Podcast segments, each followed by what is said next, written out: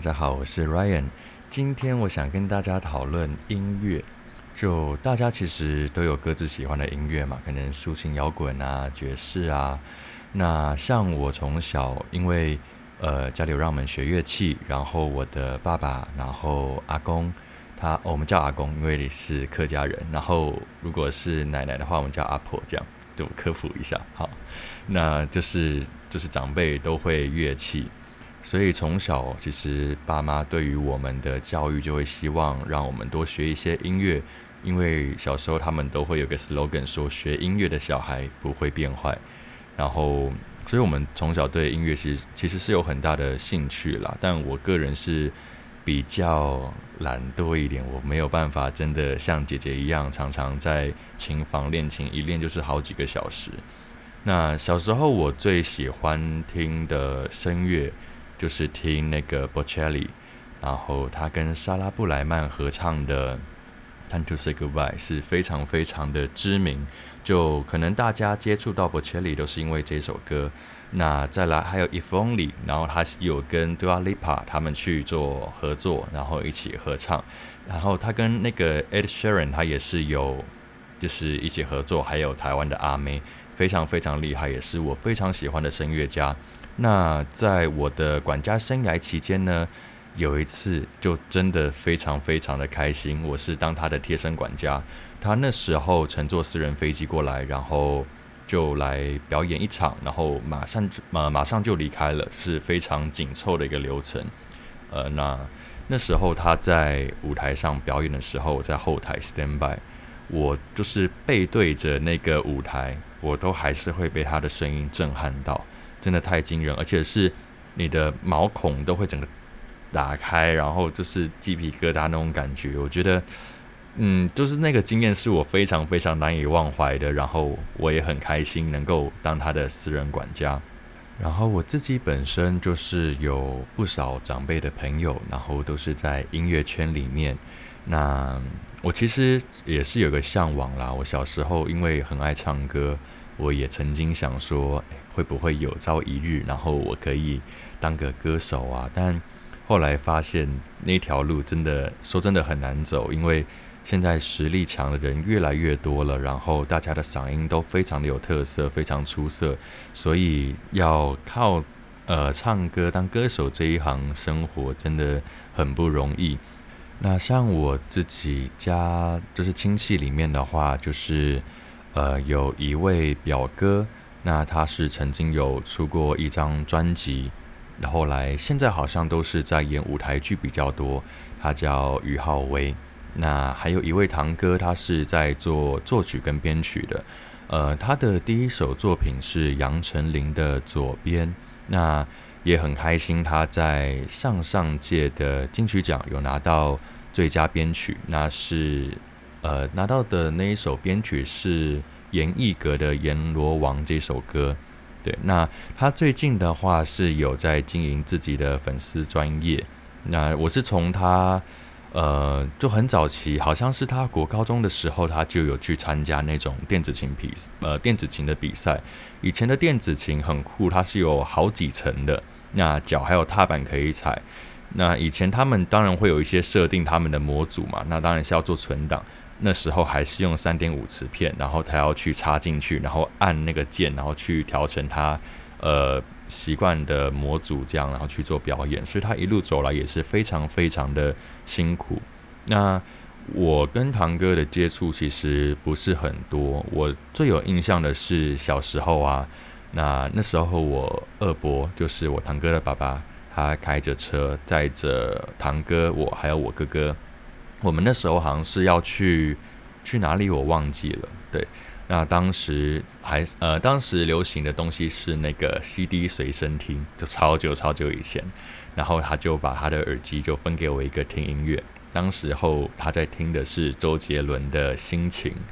那那时候他有讲一个笑话，就他们之前有个一群朋友，然后就说：“诶，那今天我请大家吃饭，那请大家吃那个牡丹楼。”那堂哥听到说，哎，牡丹楼感觉好像是很高级的那种中式的料理啊，然后或是台菜合菜那一种。然后就说好啊好啊，然后就一群人就很开心的，结果走到那家餐厅，他说的牡丹楼其实就是麦当劳。对，小时候听到这个就觉得很好笑，就是那种谐音梗。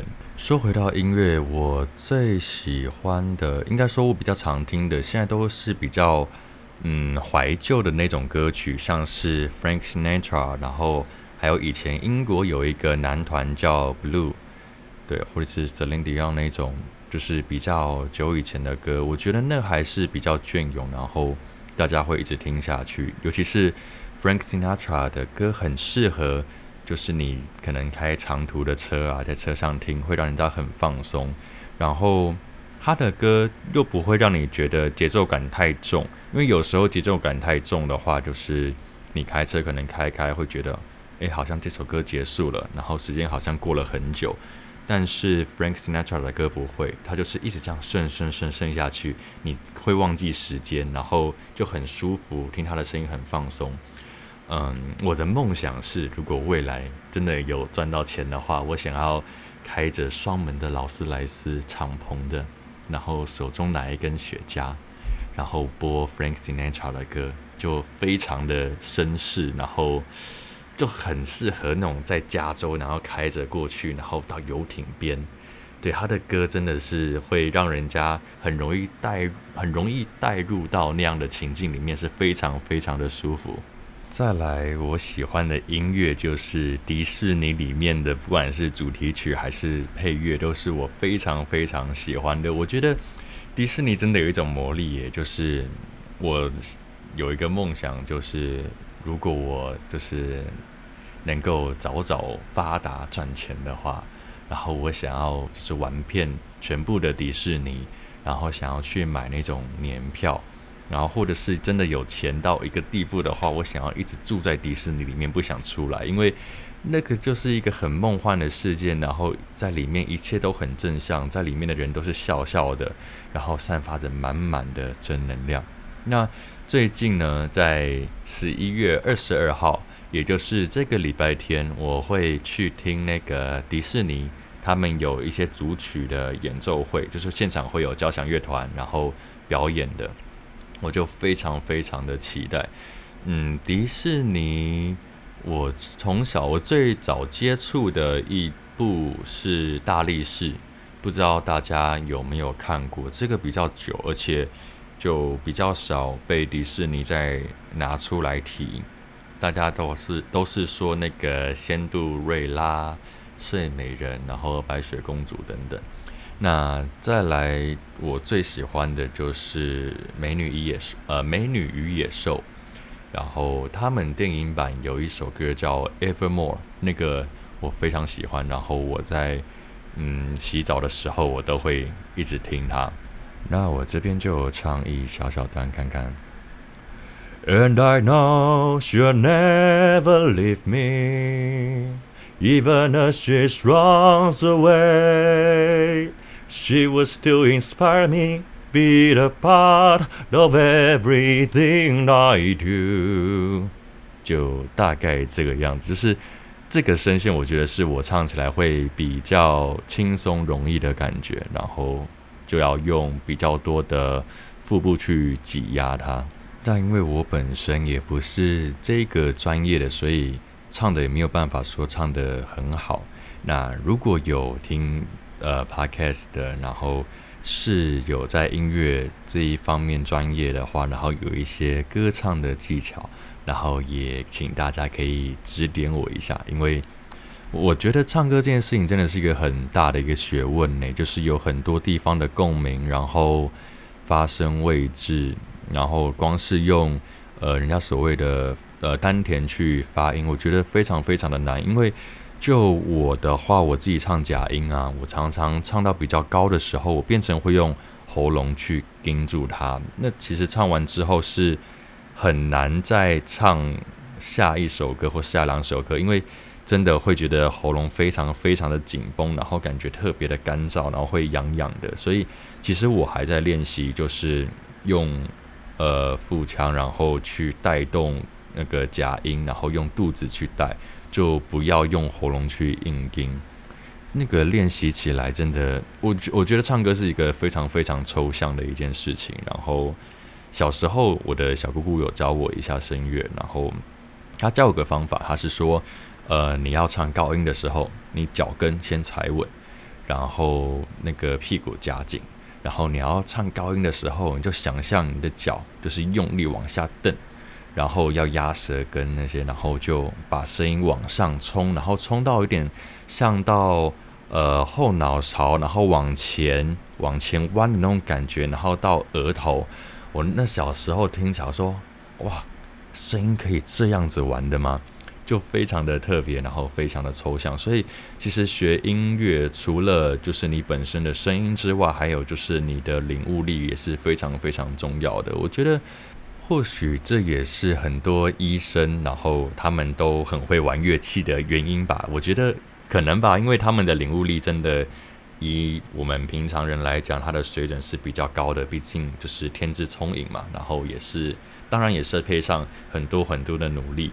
那当然高材生他们都很愿意去付出时间，然后在他们有兴趣的事情上面。像呃台北荣总，他们常常在大厅都会有一些乐团表演，然后会有医生，他们会乐器的就会组团，很多医师医生间的一些管乐团啊。那像我大伯他，呃他也是医生，然后他也是会玩乐器，所以他们以前好像医生们都会一起聚在一起，然后就大家各自会的乐器就拿出来，然后一起排练，然后。可以在医院或者是哪边的公益场合上去做表演。呃，以前我们家有一个传统，就是呃，我爸爸那我爸爸那一代有十二个兄弟姐妹。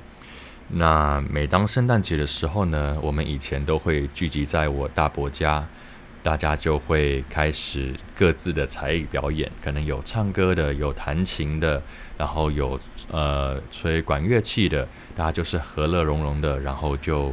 一起演奏，然后一起唱声乐，然后很开心。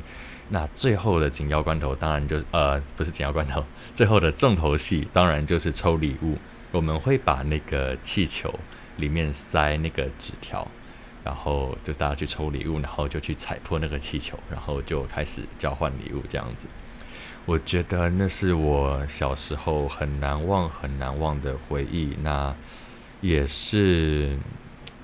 就也是呃很少数，大家就是整个家族可以聚集在一起的时候，就想起来会觉得那段时间真的是很珍贵，因为毕竟现在大家也都很忙，也很少能够聚在一起。像我跟我堂哥就也很少会联络了，那是有加 Facebook 的好友，那。我会觉得，其实这样亲戚之间这样，我觉得有点可惜。就是如果说大家可以常出来见面啊，然后一起玩，我觉得会是一个很棒的、很棒的事情。但没办法，大家都太忙了。我最近在网络上也有看到呃一些文章，就有人问说他三十岁，然后他想要学钢琴，他说这样子会不会太晚学？会不会学习成效不好？其实。嗯，像我爸爸好了，他没有去上课，他去拉小提琴啊，然后弹钢琴，他们都是自己去摸索，然后自己去练。那也是到三十多岁之后吧，然后才培养这样子的兴趣。我觉得学乐器这种事情就永远都不会太晚，而且弹钢琴有一个好处是，他们说啊，在手指指尖，他们都会有很都会有碎呃，叫什么穴道。对，所以当你在弹钢琴的时候呢，它就是会顺便去按摩你那些穴道，然后可以促进末梢神经的一些循环。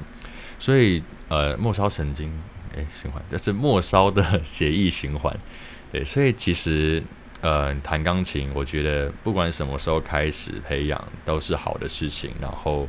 只要有心，然后肯花时间下功夫，其实都不会是太难的事情。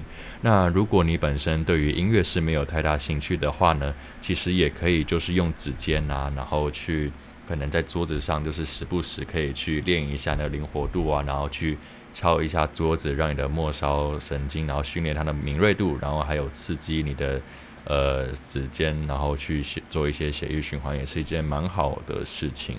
我自己觉得，就是学音乐上面，我觉得我最遗憾的就是，我其实以前有很想要学弹吉他，但是我一直弹不好，我总是会压到另外一根弦，然后我弦也都按不紧，然后就弹起来就很不好听。那我尝试了好多次都没有办法，所以就非常非常的尴尬，我就后来就。真的坚持不下去，像我前面说的，就是我比较没有那个耐心吧，跟定力，所以就没有办法把吉他学起来。不然我觉得，嗯，就很多男生，然后然后就可以直接拿着吉他，然后在学校或者在哪边也好，就直接弹起来，然后就自弹自唱。我觉得那超帅的耶！就是如果在学校里面做这种事情，应该会有很多女生会被吸引过去吧。就有点回到可能爸爸妈妈那个时代，就很流行那些民谣歌手，然后大家就是下课，然后反正就拿一把吉他，然后可能在中庭还是哪里这样弹起来，然后就会一堆女生就冲上去，哇，你会弹吉他，呃，你会弹吉他很厉害，所以我觉得这也是我一个遗憾吧。但呃，如果要我再去练习它的话，我会觉得那真的也是。蛮痛苦的，就我的手真的那时候练得好痛哦。相较之下，我跟就是跟我姐姐真的，我的那种耐心就真的差太多了。对啊，就我没有办法想象，如果是我，然后长期关在一个房间里面，然后练琴练到那种十几个小时，我真的会疯掉。而且一直在练习同一段，然后就一直重复着重复着，就为了把它弹得更顺更流畅。我真的哇！我没有办法，我宁愿把那个时间拿去打电动。对啊，但如果就是呃，如果有家里有小朋友还小的话，我觉得其实早一点让他们接触音乐也是好事啦。就是未必说一定要去学乐器，但至少从小去呃受一呃，就是去享受，让他们学习去享受音乐，我觉得就蛮呃蛮好玩的。因为我小时候，然后妈妈也会带我去。听一些比较轻松的音乐会，好像有一个叫做《动物狂想曲》，啊它就很活泼。他们就是，呃，他们都会带着那种穿着布偶装，然后是各个动物，然后他们就会拿着乐器，然后吹啊，然后搞笑啊，就很好玩。我觉得就可以让小朋友从小就可以去接触，然后让他不会。觉得跟音乐就是太遥呃离得太遥远，然后其实也可以去培养他的一些品味吧。我觉得这个也是蛮重要的一件事情哦，尤其是呃像我之前工作嘛，那那时候 Bocelli 来的时候，有一些高管呃就高阶的主管，那可能都是 SVP、VP 那种的，然后还有我们总裁。那当时呢，我们有一位管家。他是在场内的，我是在后台 stand by 嘛，他是在场内的，因为他还有一位贵宾要负责。那当时呢，那位贵宾，然后也就听听着那个 Bocelli 在唱《Time to Say Goodbye》，那我那位同事呢，就一脸露出很就是很佩服，然后就是很欣赏、爱慕的那个眼神投射在 Bocelli 的身上，然后就要。就是拿手机，就是稍微拍一下这样，结果那位高层呢，就回头跟他看了一下对眼，然后对他点了个头，我说：“哇，你这小子有品味，然后也会听博切利的歌，而且你也知道他是谁。”我觉得这个在未来工作上面也是会有一定的加分，因为毕竟很多企业家他们。就很喜欢去听一些古典乐，那甚至很多老板可能自己都会玩音响，所以都会听那样子的音乐，然后在家里面可能就很享受啊，然后喝个红酒啊，配个雪茄，就是可以提升自己在他人眼呃眼中的印象。也不是说你要去装逼，或者是故意去摆个架子，那不是，就只是证明说你真的有这个品味，然后你懂得去享受生活。就我觉得享受生活不一定要有钱，其实，嗯，人家抽雪茄，我们未必要抽。但红酒的话，就是可能他们喝个几万块的，我们喝个一两千块、几百块的，我觉得也很好啊。对啊，就重点是那样子的环境，然后让你觉得很放松，然后你可以很自在的，然后去品味生活。那未来呢，如果就是身边的朋友可能有一些独奏会啊，像是琵琶、长笛啊、钢琴等等的，我也会在 Podcast 上面，然后跟大家做分享。嗯，我觉得就是一年吧，至少可能听个两三场，我觉得就蛮不错的了。就嗯，多去接触音乐吧，然后音乐可以让你的心情比较放松一点。然后，哎，我真的就是我觉得听古典音乐的话，心情比较不会烦躁。然后，嗯，我觉得通常就是有比较常听古典乐的人，心情会比较不会。那么容易有太大的一些起伏吧。